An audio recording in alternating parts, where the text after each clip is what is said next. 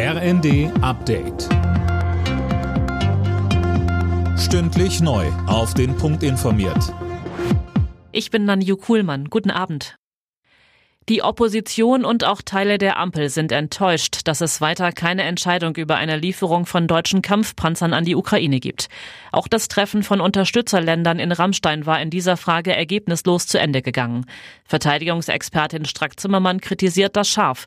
Aus ihrer Sicht hätte Deutschland zumindest anderen Ländern grünes Licht geben sollen, Leopard 2 Panzer zu liefern, sagte die FDP-Politikerin im Zweiten. Dass nicht mal das gekommen ist, ist schon nicht nur traurig, es ist historisch.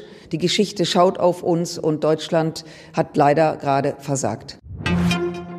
Im Berliner Regierungsviertel sind tausende Menschen auf die Straße gegangen, um für eine umweltfreundliche und sozial gerechte Landwirtschaftspolitik zu demonstrieren. Aufgerufen dazu hatte das Bündnis Wir haben es satt. Die Veranstalter sprachen von 10.000 Teilnehmern, die Polizei von 7.000.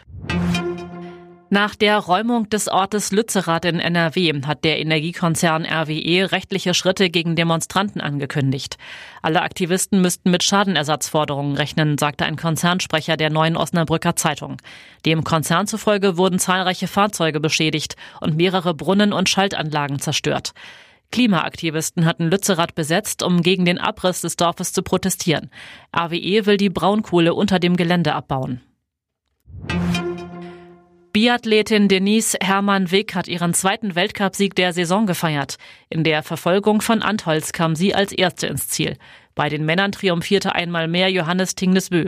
Roman Rees wurde als bester Deutscher Vierter.